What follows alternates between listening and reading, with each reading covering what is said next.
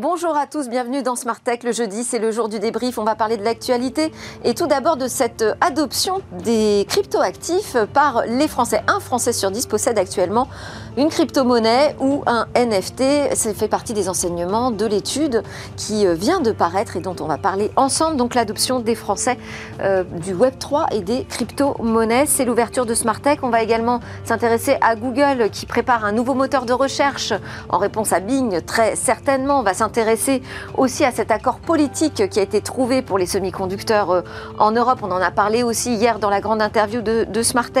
Et puis TikTok sera-t-il totalement interdit dans un des États euh, américains On regardera aussi du côté de la stratégie d'Amazon dans le domaine des IA génératives, stratégie intéressante puisqu'elle diffère des autres GAFA. Et puis je vous proposerai de découvrir aussi des startups innovantes dans le secteur de l'automobile. C'est parti donc pour ce, cette journée, cette matinée de débrief ensemble de la tech.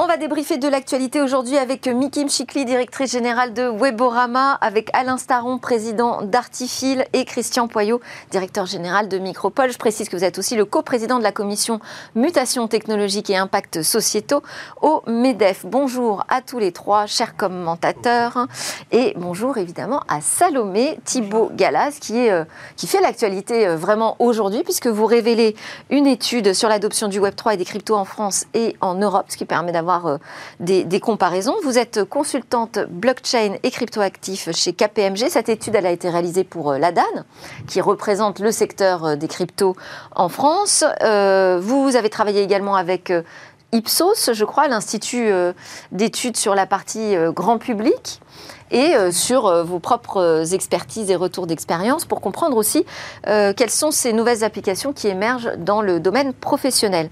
Alors quand on dit Web3, crypto, déjà qu'est-ce qu'on met derrière Web3 Web3, c'est peut-être un terme plus généraliste, derrière lequel on met les cryptoactifs, mais aussi tout ce qui concerne la finance décentralisée et tous les cas d'usage un peu qui a trait aussi aux technologies blockchain.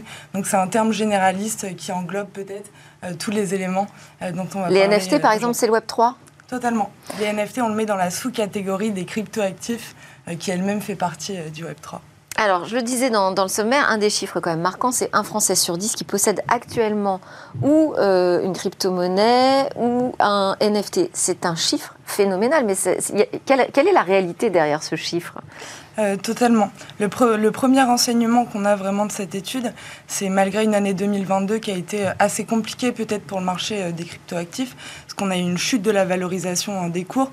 On a des actifs comme le Bitcoin, comme l'Ether, qui ont perdu jusqu'à 60-70% euh, de leur valeur. On a eu aussi des événements assez marquants comme la chute de FTX, et on voit que malgré ça, malgré une année compliquée, on a une adoption qui progresse, vu qu'on était à 8% lors de notre étude précédente, on a 10%, un Français sur aujourd'hui, une augmentation euh, de 20%. Donc on voit que finalement, il y a une vraie tendance de fond à l'adoption des cryptoactifs qui n'est pas forcément corrélée euh, à la valorisation des cours.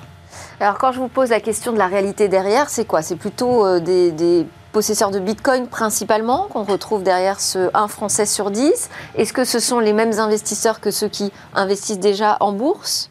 Euh, bah en effet, c'est intéressant d'aller un peu plus loin et de s'intéresser à la sociologie. Euh, quel est le profil de ces nouveaux investisseurs? Donc sur Bitcoin totalement, on est euh, avec un Bitcoin qui garde sa position de leader.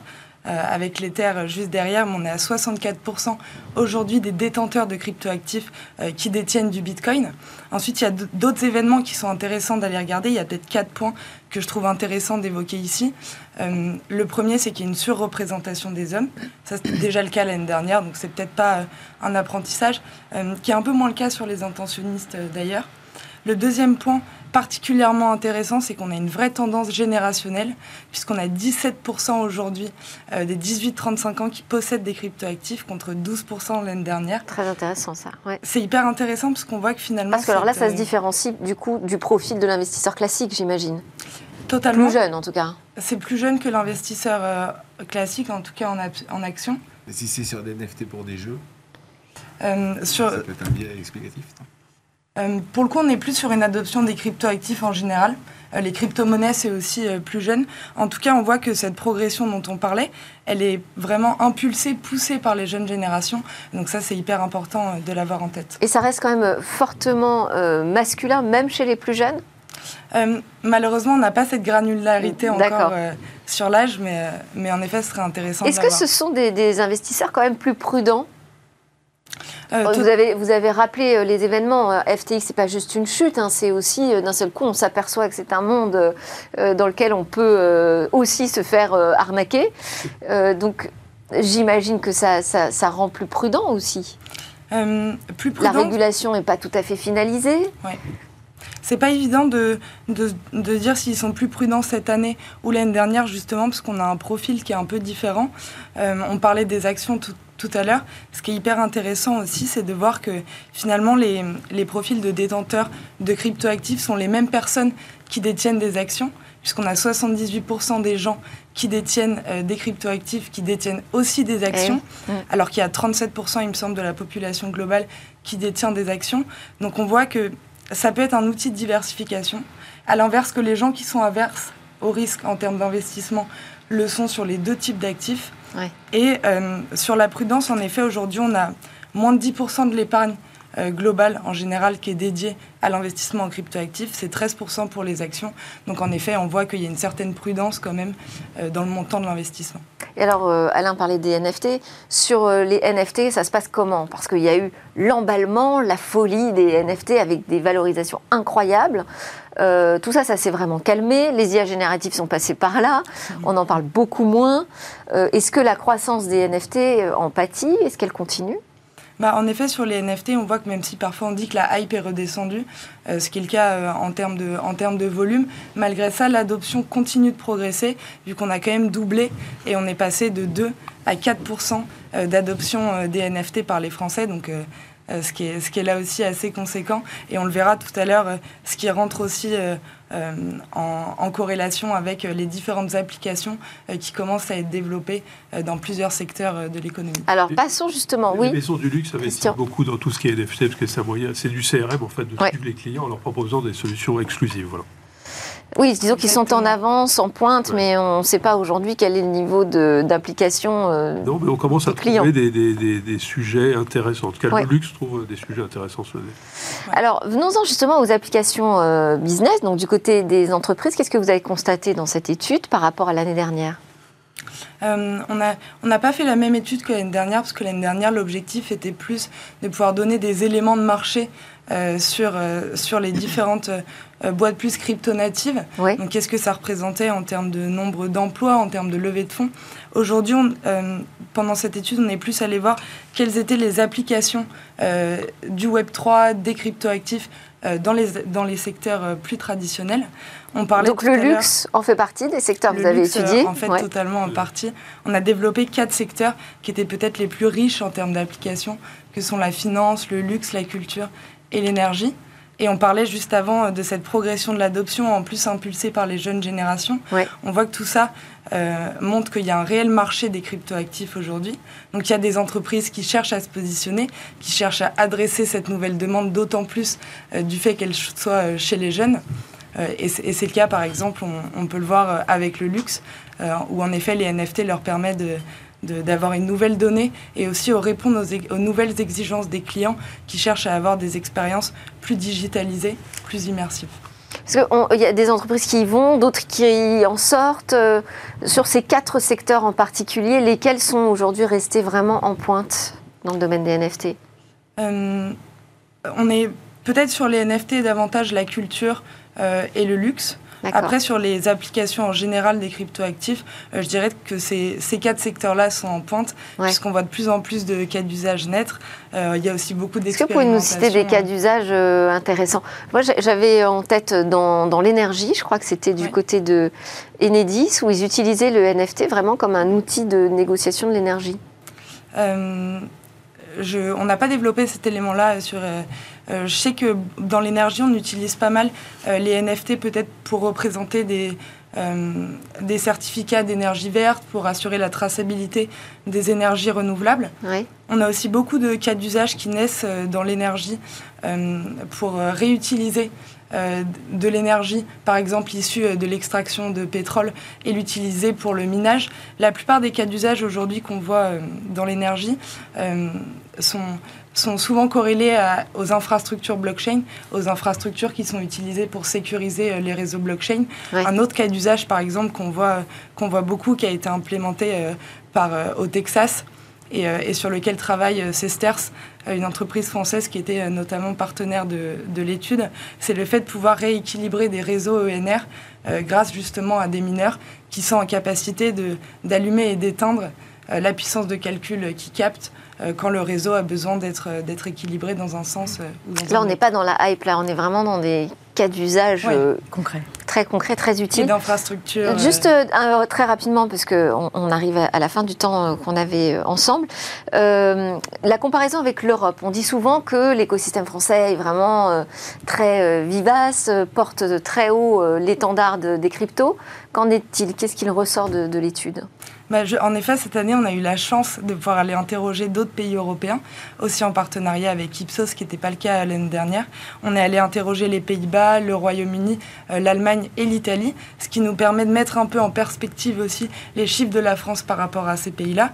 Qu'on voit qu'il y a de l'adoption en France, mais on voit qu'il y a encore plus d'adoption finalement euh, dans ces autres pays européens, ah. et même que la France est un tout petit peu en retard par rapport à eux. Ah on peut se demander. C'est pas l'image qu'on en a, hein. c'est intéressant. Non, Surtout qu'en France, euh, en termes de ah, réglementation... On est fort en marketing finalement, je ne croyais pas.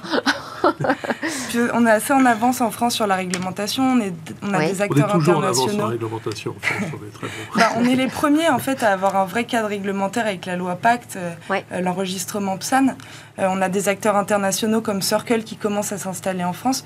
Donc finalement, on, on se rend compte qu'on reste assez attractif sur les cryptoactifs. Après, il y a certainement d'autres raisons qui peuvent l'expliquer. Euh, des raisons économiques, l'inflation n'est pas la même, des raisons culturelles aussi, peut-être que l'aversion au risque n'est pas la même. Et on voit que d'ailleurs, chez les Français qui, qui n'investissent pas en crypto... Peut-être aussi, oui, les, la taxation. La taxation, la fiscalité n'est pas la même. Euh, en Allemagne, par exemple, je sais que... Peut-être, hein, je ne sais pas. Hein. On investit plus d'épargne, d'ailleurs. Et d'ailleurs, sur les raisons de non-investissement. Mais ça, c'est sur euh, le, niveau d'adoption. En, matière de développement d'applications sur les secteurs que vous avez étudiés, est-ce que là aussi, vous avez constaté des différences euh, On n'a pas eu la chance cette année d'aller euh, élargir justement ah, cette alors ce sera l'objectif l'année prochaine. C'est l'objectif. Euh, en effet, il faudrait faire une étude complémentaire là-dessus. Très bien. Merci beaucoup, Salomé Tiblou Galas de KPMG, de nous avoir apporté tous ces enseignements sur le niveau d'adoption des cryptos et du Web3 en France et en Europe. C'est parti pour la suite du débrief de l'actu.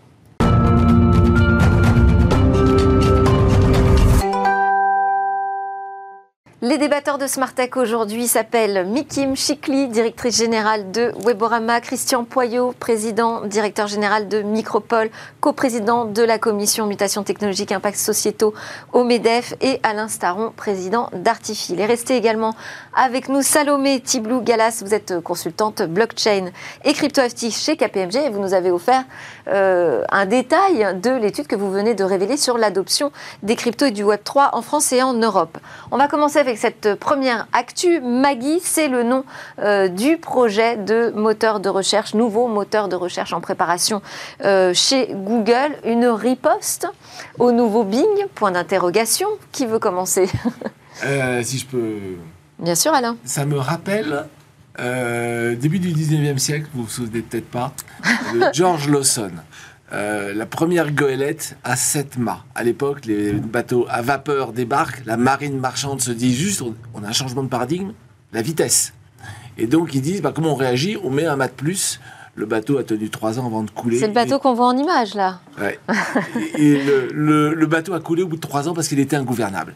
Donc, il y a un changement de paradigme dans le search, enfin dans le search, on parle du search au prompt. Donc l'accès Internet se simplifie parce qu'en fait on a des vrais textes. Euh, comment on réagit? Ben, Bart, est moins bon que ChatGPT, donc Google est en retard, et donc Google se dit je vais renforcer mon vaisseau amiral qui est, j'ai envie de dire, l'ancien monde. Mmh. Je continue à faire des efforts sur le search. Et donc la question qui se pose, hein, j'en avais fait un bouquin, il faut combien de temps avant de disparaître? En moyenne sur les derniers acteurs, c'était 6 ans. Donc euh, je lance euh, le débat. Le débat, est-ce que dans six ans, on aura encore Google Search Et puis en plus, ça peut s'accélérer. Hein. Ah, ça ne fait que s'accélérer. Alors, d'après le, New York Times, on a 160 concepteurs, ingénieurs et cadres hein, qui travaillent chez Google à temps plein euh, sur ce projet de nouveau moteur de recherche. Qu'est-ce qu'il aura de nouveau? Évidemment, il sera alimenté euh, davantage par euh, l'intelligence artificielle. Il apprendra des recherches des utilisateurs, même si c'est déjà le cas, mais surtout, on pourra converser avec lui comme on converse avec un chat GPT. Mikim, pour euh, du côté de la publicité euh, et des acteurs commerciaux, de savoir qu'il y a une nouvelle mouture d'un moteur de recherche aussi puissant euh, que celui de Google, est-ce que ça risque de créer un séisme aussi du côté des, annonceurs, de l'organisation de l'écosystème pub marketing? Alors c'est très très très scruté le moteur de recherche parce qu'aujourd'hui ça concentre la très très large majorité des investissements publicitaires. On dit que Google aurait une part de marché autour de 40-60% en termes de reach, c'est-à-dire le nombre de populations qu'il atteint, mais il a une part de marché de 90% du gâteau publicitaire. Eh Donc on a un déséquilibre. Donc euh, est-ce que euh, la goélette et euh, le nouveau navire vont rééquilibrer ça? C'est vraiment le vaisseau amiral de, Google et c'est la pierre angulaire. Maintenant, ils vont pas changer fondamentalement leur, leur liste réponse et l'affichage des publicités va, va pas descendre. Ils savent que c'est la poule aux œufs d'or, surtout que par ailleurs, ils sont et ils se challengent eux-mêmes sur la suppression des cookies tiers par le navigateur mm. Chrome. Et c'est déjà supprimé par Safari et Firefox. Plus s'ajoute là-dessus le taux de consentement qui augmente des gens qui disent je ne veux plus être traqué. Donc en fait, finalement, Google, euh, moi je pense que ça ne va pas s'effondrer euh, du jour au lendemain et tout de suite, puisque c'est vraiment une réponse un monde sans cookies, la liste réponse ne donne pas finalement euh, euh, de contraintes contre, euh, par rapport à la législation des cookies tiers. Puisqu'en fait, je requête et j'ai ma réponse. Et la liste réponse est faite de façon à ce qu'on envoie tout de suite, le plus vite possible, la réponse qui est adéquate. Donc voilà, après, je pense que... Enfin, ça, veut, ça, ça, change quand même quelque chose importante euh, pour, euh, pardon, pour les sites, les éditeurs et les annonceurs. C'est-à-dire que je vais avoir les réponses qui vont s'afficher dans mon moteur de recherche. Peut-être que j'irai moins aller consulter des réponses sur des sites externes. Il va y avoir aussi la possibilité de réaliser des transactions directement depuis le moteur de recherche. Alors ça, c'est inspiré par Baidu. Baidu, c'est le moteur de recherche de, de la Chine. Et euh, Baidu a monté un dispositif euh, qu'ils appelaient à l'époque la brand zone. Et en fait, on pouvait tout faire dans cette brand zone. Donc, c'est des keywords qui sont liés finalement aux, marques. Et on pouvait scanner un QR code, partir sur WeChat, euh, partir sur du live shopping, etc. etc. Et donc, le, le, business model était un petit peu différent de celui des enchères. Maintenant, ça marche en Chine parce qu'il y a une telle hégémonie et un tel contrôle. Ça marche beaucoup moins sur un un, applicatif qui est accessible à l'ensemble des pays occidentaux. Donc, moi, je ne crois pas que ça va s'effondrer tout de suite. On n'en sait rien, en fait, de ce qui va se passer sur Maggie. Ça sera révélé le 10 mai lors de la conférence euh, la Google I.O. de Google, voilà. Et donc on en saura plus à ce moment-là. Même au sein de Google France, chez qui j'étais hier, euh, pas de réponse, aucune information. Oui, enfin, on vit, on vit, un bouleversement, ça c'est évident. Moi, je ne parierais pas non plus quand même sur la disparition de Google à, 6 ans, euh, parce que ChatGPT, euh, on le voit souvent sous un axe, euh, effectivement, grand public ou construction de, de, je sais pas, du CV pour l'étudiant, etc. Moi, je pense que dans un premier temps, dans un premier temps, ça va surtout toucher les entreprises les entreprises vont construire des modèles de, de, LLM, enfin de construction de, documentaires sur leur propre base, sur leurs propres données, pour pas qu'elles soient ouvertes à l'ensemble de l'écosystème, parce que sinon il y a une perte de valeur qui est énorme. Et donc dans ce cas-là, ça va surtout jouer encore une fois dans le B2, enfin dans le B2B, en tout cas dans un monde de l'entreprise. Donc entre la partie euh, ChatGPT très générale, le moteur de recherche de Google qu'on utilise tous, et est-ce que et avoir une liste de, réponses euh, qu'on va pouvoir choisir nous-mêmes ou un espèce de pré-mâché, quel va être le choix du public, c'est un peu euh, compliqué à voir. Mais encore une fois, Évidemment, je prends l'aspect entreprise avec notamment ma casquette PDF. Tout ce qui est euh, IA générative va plus dans un premier temps, euh, pour moi, être construit et, utilisé par les entreprises pour au final leurs clients, qu'ils soient publics ou enfin entreprises ou privés. Euh, allez, quand même, pour aller dans le sens d'Alain, Samsung aurait envisagé de remplacer Google par Bing comme moteur de recherche par défaut sur ses smartphones. Bah, en fait, bah, C'est-à-dire qu'effectivement, c'est la prime au meilleur quand même. Quand on sait par ailleurs que Google paye 14 milliards par an, ça c'est l'année dernière chez Apple, pour que son moteur de recherche soit le moteur de recherche des iPhones, mm. on voit bien qu'Apple est extrêmement dépendant de peu d'acteurs. Alors effectivement, il a une part énorme du gâteau euh, Google, du, Google, du search, Mais le gâteau publicitaire du digital n'est pas limité au search. Hein. Facebook fait euh, très très bien aussi dans son domaine. Il chute, il chute aussi. Faut pas oublier qu'ils ont YouTube. Et qui monte, et qui monte Apple. Donc il y, a une vraie, c'est un schéma à plusieurs, euh, à plusieurs branches. Et puis si l'adoption du grand public que personne ne connaît, mais enfin, faut regarder l'histoire récente, on a toujours d'excellentes raisons pour dire que ça ne va pas arriver. Puis après, on reconnaît que oui, effectivement, c'était évident. Moi, mon job, c'est un job un peu difficile. Hein, mon job est un peu difficile, c'est de, de, mettre les pieds dans le plat systématiquement, de prendre à contre à contre-pied. Enfin là, on a l'impression qu'ils réagissent, en tout cas. Ah, voilà. mais ils réagissent. C'est-à-dire qu'eux-mêmes ont senti sans doute un peu le danger. Comme la gueulette. comme la gueulette. le danger, oui. Comme la gueulette. Ils sont capables de réagir très vite, quoi. C'est ça que je veux dire, Alain. La gueulette a mis la septième mât. Ils ont réagi très vite. L'IA, c'est l'IA de Google à la base. Oui. Oui, c'est ça. C'est basé exactement. C'est basé sur les datas de Google. Il ne faut pas l'oublier. Il y a un changement de paradigme il faut savoir quelle va être l'adoption sur le marché de ce changement de paradigme. si un Samsung se pose la question et un Apple pourrait se poser la question, en plus contraint par le gouvernement américain, et ça, va, ça, ça peut faire deux gros, gros, gros problèmes parce que le search sur mobile, hein, mais attendons, de voir, Bing Chat. Hein. Oui. Alors, puis on va attendre. C'est les data, quoi, quand même. Hein. on va attendre quand même la, Google I.O., donc la grande conférence euh, de Google. Le New York Times euh, nous dit quand même qu'a priori, cette sortie serait d'abord aux États-Unis pour un nombre restreint d'utilisateurs. Donc, on va pas tout de suite pouvoir s'amuser avec et le, le comparer avec euh, ChatGPT. On passe à notre autre actualité, c'est cet accord politique européen qui a été trouvé sur le Chips Act. C'est la Commission européenne qui avait en février un paquet européen sur les puces, donc un lot de mesures qui est censé favoriser euh, bah, notre écosystème des semi-conducteurs euh, en Europe. Et hier, on a donc ce trilogue, le Parlement, la Commission et le Conseil de l'Union européenne qui ont euh, trouvé cet accord pour l'adoption du règlement. Tout le monde semble d'accord, ça a l'air de très bien se passer et on devrait avoir une application assez rapidement. Tout le monde est heureux ah bah oui, enfin ça va dans le bon sens. Alors on parle plus de souveraineté, maintenant on parle d'autonomie stratégique, parce que la souveraineté a des fois des connotations qui peuvent être perçues différemment, on va dire mm. ça comme ça. Mais oui... Euh, bon après quand on dit la souveraineté européenne, déjà euh, on est plus à l'aise. choque pas, fondamentalement. mais, ce que je veux dire, c'est très bien, oui, l'Europe collectivement prend conscience qu'il y a un certain nombre de sujets sur lesquels on est trop dépendant d'un nombre d'acteurs très réduit. Hein. Sur les chips, on est, dépendant de deux acteurs, quoi, je veux dire. Donc c'est quand même pas, c'est la Corée et, Taïwan. Bon. Et, et est-ce que les chips aujourd'hui sont, sont vitaux pour tout le monde, d'une manière générale, on pense surtout des fois sur automobile, mais c'est le cas partout. Oui, donc il est indispensable que l'Europe euh, bouge un peu les règles. Euh, on est tout le temps la, concurrence, la concurrence. Non, il faut, il faut faire comme les Américains avec l'IRA et dire OK. On met en place des réglementations, on va directement, enfin les États vont directement investir dans la mise en place d'usines sur ces sujets-là. Donc oui, c'est reconnaissons le travail. Alors, usine que l'on confie à Intel hein, en Europe. Hein. Oui, peut-être. Soyons clairs. Fabriqués sur, sur le territoire. Puis, vous savez, hier, je recevais le, le, le, président fondateur de Cyper, donc la pépite euh, européenne, euh, qui euh, va nous permettre de devenir un champion des semi-conducteurs, notamment pour les supercalculateurs.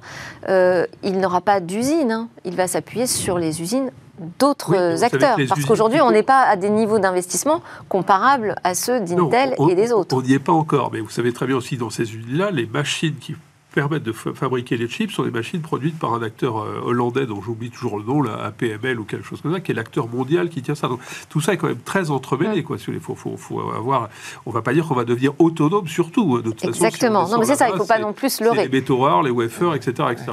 Mais le fait qu'on ait la capacité de, créer, enfin de produire plus exactement des chips en Europe est une très bonne chose. Reconnaissons que Thierry Breton là-dessus fait bouger les lignes. Donc c'est un très bon signal pour l'industrie européenne d'une manière générale, bien sûr. Alain, donc il n'est euh, jamais trop tard. Absolument. Moi, je galère pour trouver des chips en Europe et parfois je suis obligé d'aller en Chine parce qu'il n'y a pas d'autre solution. J'attends avec impatience et je trouve très bien que ce soit Intel. Parce qu'Intel, ils savent. On va arrêter d'essayer de repartir de zéro en Europe, d'essuyer les plâtres et puis de pas y arriver. Là, on gagne du temps, je trouve c'est extraordinaire. Intel, en plus, est prêt à fondre des chips qui sont pas les siens. Donc c'est parfait, mm. c'est parfait. Il faut juste accélérer, appuyer sur le bouton et puis... Et tant qu'à faire, des puces européennes. Alors c'est à mon tour d'être gratte-poil oui. après toi. Euh, il y a deux choses qui, me semblent fondamentales dans, ce projet qui est certes formidable. Il faut aller vite. Et quelle est la capacité de l'Union européenne à aller vite, à mettre tous les États autour de la table et à être d'accord?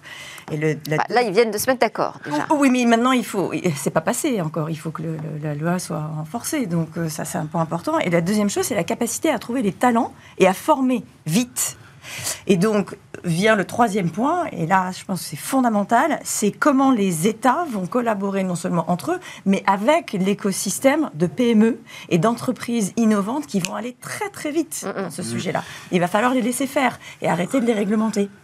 Ça, vous avez raison. Mais après, euh, l'Europe a des points forts et des points moins sur forts. sur l'adoption, c'est aussi prévu pour le mois de mai. Hein. Ça, peut aller très très vite, hein, la ah, signature du texte. Hein.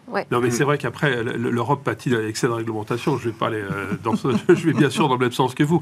Après, ben, oui, on est 27 pays avec une histoire, des langues, etc. Ça, on va pas le changer. Bien sûr, il y a un marché européen très puissant. Mais on a aussi nos forces. Si je veux dire, on est, on est le premier marché euh, mondial en termes, en termes de consommateurs. On, a aussi, on est en avance sur un certain nombre de sujets. Donc oui, il faut, il faut se battre, il faut prendre le à, bras le corps. Est-ce qu'on va jamais, est-ce qu'on va toujours assez vite? Bien sûr que non, bien évidemment. Salomé, vous voulez dire quelque chose? Non, c'est bon. c'est bon. Alors je propose avec attention. ok, n'hésitez pas hein, à prendre la parole. Merci. Euh, je propose qu'on enchaîne avec la troisième actu. TikTok, donc, euh, sera-t-il totalement prohibé euh, dans le Montana, premier euh, État euh, des États-Unis qui a adopté vendredi dernier un projet de loi qui interdit aux magasins d'applications, les stores, bah, de proposer le réseau social chinois en téléchargement. Il interdit aussi TikTok, l'entreprise chinoise, d'opérer sur son, sur son territoire. La question, c'est comment on met ça en œuvre? C'est un peu compliqué, hein, on est d'accord. Hein, parce que le Montana, je crois, il y a un million d'habitants, donc c'est pas le plus, le Et plus millions d'ours. Alors bon, c'est pas l'État le plus peuplé, donc techniquement, je sais pas trop comment ils vont faire. Après, si on regarde le sujet TikTok, oui, il y a un vrai problème. Qu'on le veuille ou non, le monde est en train de se fragmenter entre différentes plaques, et, la technologie est un des, un des, sujets majeurs. On vient de le voir. Enfin, tous les sujets qu'on évoque là sont très entremêlés de manière générale. Donc, est-ce que TikTok est d'une manière ou d'une autre un espèce de coin qu'on fonce la Chine dans, dans nos pays occidentaux oui, incontestablement, il faut regarder les choses en face. Hein, et, le, Data Act euh, américain, et bien sûr, il y a l'équivalent au point de vue chinois. Donc je pense qu'il faut être effectivement très vigilant sur le sujet et arriver à trouver des barrières. À nouveau, on revient sur ce terme. Alors là, c'est de la souveraineté pour le coup, clairement. Donc je, je pense que ça va dans le bon sens, oui, de manière générale. L'interdiction? Oui. Parce que là, il ne s'agit pas juste d'interdire aux officiels sur leur euh, téléphone professionnel. On parle de l'interdiction totale. Mais attendez, vous êtes, enfin, tout le monde a été en Chine, évidemment. En Chine, vous n'utilisez pas Twitter, vous n'utilisez pas Facebook. donc oui, Moi, j'ai vécu 9 ans en Chine. Euh, il y a des VPN qui existent. Ah, oui, donc, on ne va pas pouvoir, on va pas pouvoir euh, coincer un million d'habitants dans le Montana. Non, mais bien sûr, le Montana, c'est ridicule. Mais ce que je veux dire, c'est que les Chinois interdisent, ou en tout cas bloquent très largement l'utilisation de ces produits-là. Je vois pas pourquoi. Mais ils ont fait plus fort. Pourquoi ils peuvent interdire? Parce qu'ils ont fait des applications qui sont bien meilleures que Google, bien meilleures que Facebook, bien meilleures que Twitter. C'est le fait la poule. Non, non, non, c'est pas que le fait la poule. C'est pas. Mais qui voulait dire c'est aussi de la protection commerciale des, des big tech américaines, c'est ça C'est exactement le point. Le point, c'est que pourquoi TikTok cristallise autant l'attention? C'est la seule application chinoise qui a percé. C'est clair. WeChat n'a pas percé, Baidu n'a pas percé, Ali essaye tant bien que mal de rentrer sur le territoire avec une belle bataille contre Amazon euh, ou, des acteurs locaux. Donc c'est les seuls qui ont percé. Et le, Data Act est un tout petit peu différent en Chine puisque le, gouvernement euh, chinois, il est très autoritaire. Quand il dit vous rapatriez les données, les données sont rapatriées à, à l'instant où c'est dit. Donc ça fait peur. Il y a bien sûr l'histoire de la, protection des citoyens, euh, tous ces aspects-là où on nous monte la tête parce que finalement, gouverner dans la peur, c'est quand même ce qui est le plus facile. Mais il y a une grosse guerre commerciale derrière. en termes de, en termes de risques, en termes de risques sociétaux, euh, pour aller dans le sens de Mickey, on a démontré que d'autres réseaux sociaux, américains en l'occurrence, étaient délétères voilà. sur certaines populations. Snapchat, euh, c'est un sujet sociétal, un sujet économique et un sujet géostratégique, politique et militaire. Hein, ça va jusque là. On ne hein. traite pas le sociétal en bloquant TikTok. En revanche, on travaille vers la souveraineté et moi je trouve qu'il n'y a pas de raison qu'on ait des règles différentes des Chinois. Après, tout est contournable par un VPN, mais au moins ayons les mêmes règles. Arrêtons d'être naïfs. Moi, je ne sais pas si euh, j'ai envie qu'on ait les mêmes règles que les Chinois. Moi non mais... plus. je trouve qu'il y a un amendement qui dit quand même qu'on a une certaine liberté. Et pour avoir vécu 10 ans en Chine, je suis très contente de pouvoir utiliser ce que je veux, où je veux, quand je veux. Dans une guerre économique. Dans une guerre économique. Soyons plus forts. Non, non, dans une guerre économique celui qui a des armes plus fortes que l'autre finit par gagner. Alors mhm. effectivement, on peut décider d'avoir un jour que des applications chinoises. On est content de ça Non, c'est pas ça. C'est pas voilà, ça. donc de, toute façon, il faut se protéger. Aujourd'hui, c'est les Américains qui font la guerre, c'est pas les Européens finalement. Bah, oui, ça, a été, ça a été interdit chez, les fonctionnaires. On n'a encore rien fait. Bien sûr. Sur le chip, mais ils n'ont pas, mais ils ont pas de solution à proposer. Oui, mais qu'est-ce qu'on fait? On reste assis, on bouge pas Non, j'ai pas dit ça. Je veux dire, il faut être réaliste. En Europe, on n'est pas du tout sur la ligne d'une interdiction de l'application, hein, de toute façon. Alors, ça commence dans certains pays sur les officiels ou sur les, comment dire, certains. Ah bah, bien sûr, oui, mais je veux dire pour la population d'interdire radicalement l'utilisation de l'application, pas du tout. On met la liberté au-dessus de tout et puis la concurrence, encore une fois, mais là où on retombe peut-être un peu dans les biais. on n'est pas tellement dans le protectionnisme. On a déjà assez souffert, on a perdu assez de champions à cause de ça. Allez, si vous voulez qu'on continue à débriefer ensemble, il faut qu'on passe à la suivante. L'actualité, c'est euh, autour des IA génératives, bien évidemment.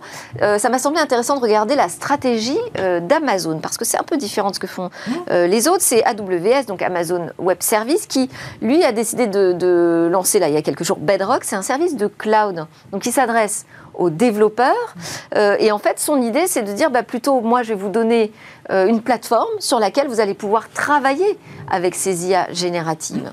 Oui, en fait, euh, l'intérêt d'un chat GPT, en fait, d'une IA générative, pour utiliser Amazon, Amazon qui est quand même un moteur de recherche qui monte pour les gens qui veulent faire des transactions, hein, c'est le numéro 3, euh, il ne faut pas faire du, narratif, hein, il faut donner le produit, que les gens puissent acheter le produit. Donc je ne suis pas sûr qu'aujourd'hui Amazon ait, trouvé le moyen de faire d'une IA générative un, one-click pour acheter des produits.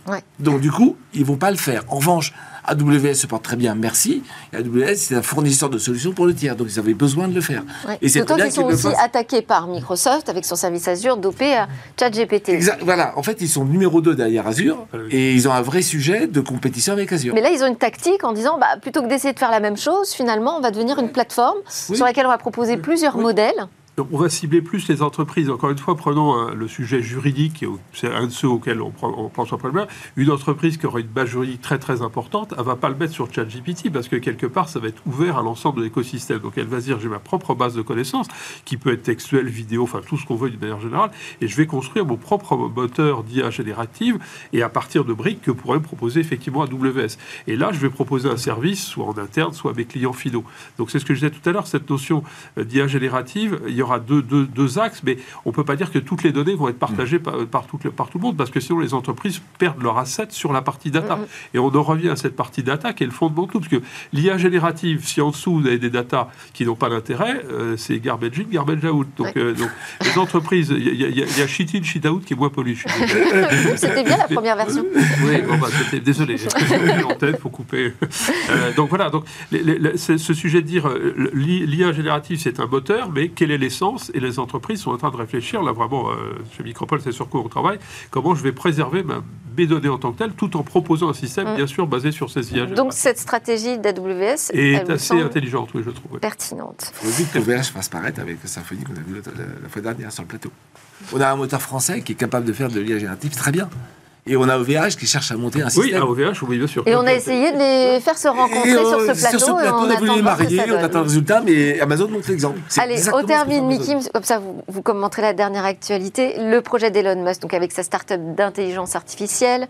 Euh, on ne sait pas trop ce qu'il y a derrière ce projet, en vrai, hein, c'est quand même euh, assez flou. Alors il a précisé quelques petites choses à Fox News, euh, notamment que ce serait une IA qui serait dédiée à la vérité, à la recherche de la vérité maximale, hein, parce que euh, pour essayer de comprendre la nature de l'univers. On rappelle quand même qu'Elon Musk a signé euh, un appel à moratoire autour des IA génératives, mais là il nous dit euh, mais si c'est Nia qui va chercher la vérité et le, euh, le, sens de l'univers, de toute façon, ce sera une Nia gentille. Laissez-moi du temps. Je pense que le, ça qualifie parfaitement Elon Musk, qui est à la fois un génie, mais un être avec un ego absolument démesuré. Et c'est pour ça qu'il a quitté le projet de ChatGPT dont il était à l'origine. Il n'a pas pu en prendre la direction. Il a dit ciao. Euh, je m'en vais. certains disent ah il n'a pas eu la vision. Bien sûr qu'il a eu la vision, il n'a juste pas eu le pouvoir. Donc maintenant il revient avec ça. En parallèle, est-ce qu'il calme tout le monde en signant la charte, en disant non non mais oui bien sûr euh, il faut se calmer, il ne faut pas dépasser ce que fait ChatGPT euh, V4 pour lui laisser du temps de développer son produit. Peut-être que en fait le sujet de fond, donc ça ça n'engage que moi et sur la personnalité de Musk, mais peut-être que le sujet de fond est bien intéressant et ressemble à une stratégie chinoise C'est-à-dire que quand vous prenez l'applicatif WeChat, euh, qui a démarré juste avec euh, des fonctionnalités d'échange de messages, etc., qui ensuite a explosé sur l'ensemble des services, on peut plus débloquer un vélo en Chine sans WeChat, on peut pas aller à la banque sans WeChat, etc., etc. Elon Musk est en train de se dire, en fait, cette IA générative, elle va me servir dans tous les produits et tous les sujets sur lesquels je suis en train d'investir. Pour ma voiture autonome, pour changer l'algorithme de Twitter, pour aller dans l'espace, etc., etc. Donc en fait, il va en faire son moteur en ayant une vraie indépendance vis-à-vis des autres. Et il a recruté euh, les deux grands pontes euh, de DeepMind, de, Google, euh, pour, pour, vraiment essayer de retravailler dans le fond, indépendamment de ce que font les autres, ce, cette IA générative.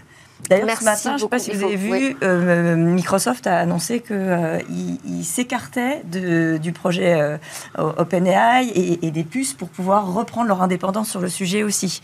Donc là, il y a un peu ah, une scission. Hein. Hein. parce qu'OpenAI est un peu dans la tourmente. Merci beaucoup Alain Staron d'Artifil, Mikim Chikli de Weborama, Christian Poyot de Micropole et Salomé Tiblou-Galas de KPMG. Petite pause et ensuite on va parler des startups innovantes dans l'automobile.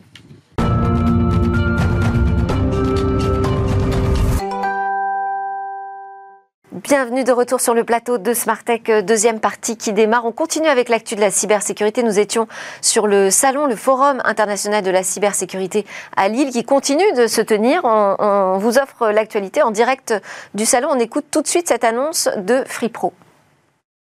Alors on est sur le stand FreePro iTrust parce que hier, annonce spectaculaire, FreePro fait une acquisition, acquisition d'une start-up euh, française spécialisée dans la cybersécurité, iTrust. Denis Plana, pourquoi cette annonce? Qu'est-ce qui se passe?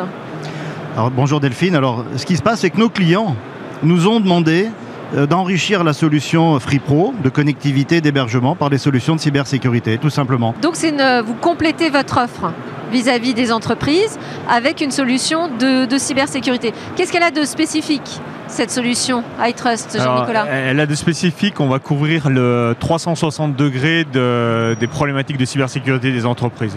À la fois. C'est quoi C'est du, test d'intrusion?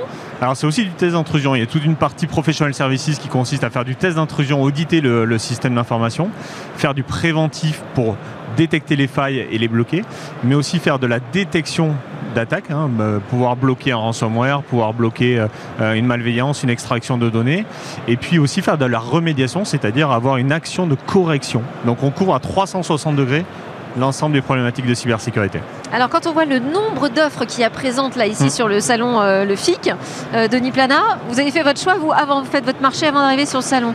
Pourquoi pourquoi est-ce que vous on a fait notre choix parce qu'on a fait un votre dévolu sur sur iTrust? Jean-Nicolas l'a très bien dit, on a fait un choix industriel nos clients exigent qu'on exploite les solutions de cybersécurité, pas la laisser sur un coin de bureau en disant si vous faites ça, cher ami, ça se passera bien. La philosophie de FreePro, depuis le premier jour, c'est d'accompagner dans la durée. Donc tout ce que vient de dire Jean-Nicolas, ça permet d'accompagner les clients. Et la nouveauté, j'insiste, y, compris sur le FIC aujourd'hui, c'est que cette euh, offre s'adresse également au monde des PME, PMI, des petites ETI souvent l'apanage des solutions Avec ici. Des prix qui démarrent assez bas. Des prix qui démarrent bas, des solutions qui sont malgré tout très complètes et des services d'exploitation. La PME PMI est la priorité gouvernementale finalement, puisque une PMI sur deux a été au cours des 12 derniers mois attaquée. Et on dit que 18 mois plus tard, une sur deux fait faillite. Donc euh, l'enjeu il est là, les grands comptes sont intelligents, dotés de ressources, les PME, PMI et les ETI beaucoup moins. C'est là où vraiment le bas blesse euh, aujourd'hui. Absolument. C'est là où nous allons accélérer. Et ce que j'ai vu aussi dans l'annonce de votre offre, c'est que vous communiquez sur le fait que c'est une offre 100% nationale, 100% française. Euh, ça, ce sujet de la souveraineté. Ouais, c'était important. Jean-Nicolas, c'est important pour vous. Ouais, pour moi et pour, pour le marché, pour le marché, parce qu'on a besoin de collectivités qui utilisent des solutions euh, françaises ou labellisées par l'État, ou des entreprises qui ont besoin d'avoir confiance en, en le produit. L'actu de la cyber, eh bien, ça continue euh, dans Smartech. On continuera euh, lundi à couvrir euh, toutes les autres interviews qu'on a pu faire sur ce salon. À suivre tout de suite notre rubrique Où va le web?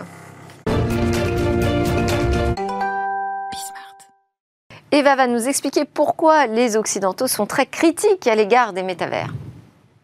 Et vous, vous l'aimez le métavers? Car croyez-le ou non, certains pays le haïssent. Petit tour du monde aujourd'hui des pays pas vraiment fans des univers virtuels immersifs. Cette enquête mondiale, c'est la plateforme d'information dédiée au Web3, Coin Kickoff, qui en a eu l'idée. Elle a dû passer euh, au peigne fin 1,6 million de tweets Et l'étude a pris en compte aussi 19 plateformes du métavers parmi les plus populaires. Et devinez quoi? Parmi les plus critiques sur le métavers, on trouve les Occidentaux. En Irlande, par exemple, le métavers a généré en septembre 2022 14,4% de tweets négatifs. Le podium est complété par le Danemark et la Nouvelle-Zélande. Les États-Unis, eux, sont quatrièmes du classement et se classent donc parmi les plus sceptiques malgré l'investissement colossal des géants du web, du web type Meta ou Apple. Bonne nouvelle quand même pour le métavers, il y a au moins une région du monde où il fait l'unanimité, c'est l'Asie du Sud-Est. On y trouve trois des cinq pays les plus enthousiastes, avec en numéro 1 le Vietnam. 56% des tweets étudiés y sont positifs vis-à-vis du métavers. Si on prend les recherches Google sur le métavers, ce qu'a aussi pris en compte l'étude, là ce sont les Philippines qui arrivent en tête. Il faut dire que la plus grande conférence asiatique sur le métavers s'est tenue à Manille en mai 2022. Et vous alors, à quel pays ressemblez-vous le plus? C'était euh, Smart Tech. Merci à tous de nous suivre. Je vous souhaite une excellente journée.